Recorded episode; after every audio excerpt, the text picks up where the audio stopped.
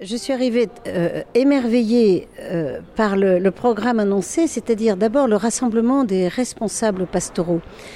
Euh, en mélangeant bien les prêtres, les diacres, les laïcs en mission ecclésiale, ce que nous avons en commun ici, c'est de vouloir servir l'Évangile.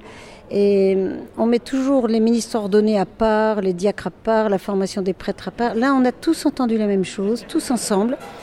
Et ce sont tous des acteurs. Donc on est dans l'action. Et qui dit action dit responsabilité. Ce qui m'émerveille euh, en fin d'après-midi, c'est justement ce sens des responsabilités qu'on a ressenti, que j'ai ressenti dans toutes les personnes. Les gens sont à l'heure, disciplinés, le visage grave, ils prennent des notes.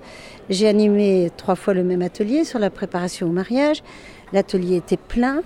Euh, avant l'heure, ils étaient tous assis avec des questions extrêmement pertinentes du lieu de l'expérience qu'ils ont déjà faite.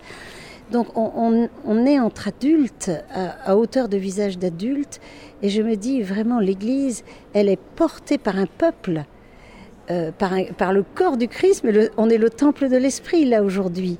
Il n'y a pas de différence de hiérarchie entre euh, les uns et les autres, nous sommes tous en train d'apprendre les uns des autres, de l'expérience de l'autre, portée par une foi commune. Moi, je, je, je trouve que c'est une idée géniale. Je rentre dans mon diocèse de Poitiers.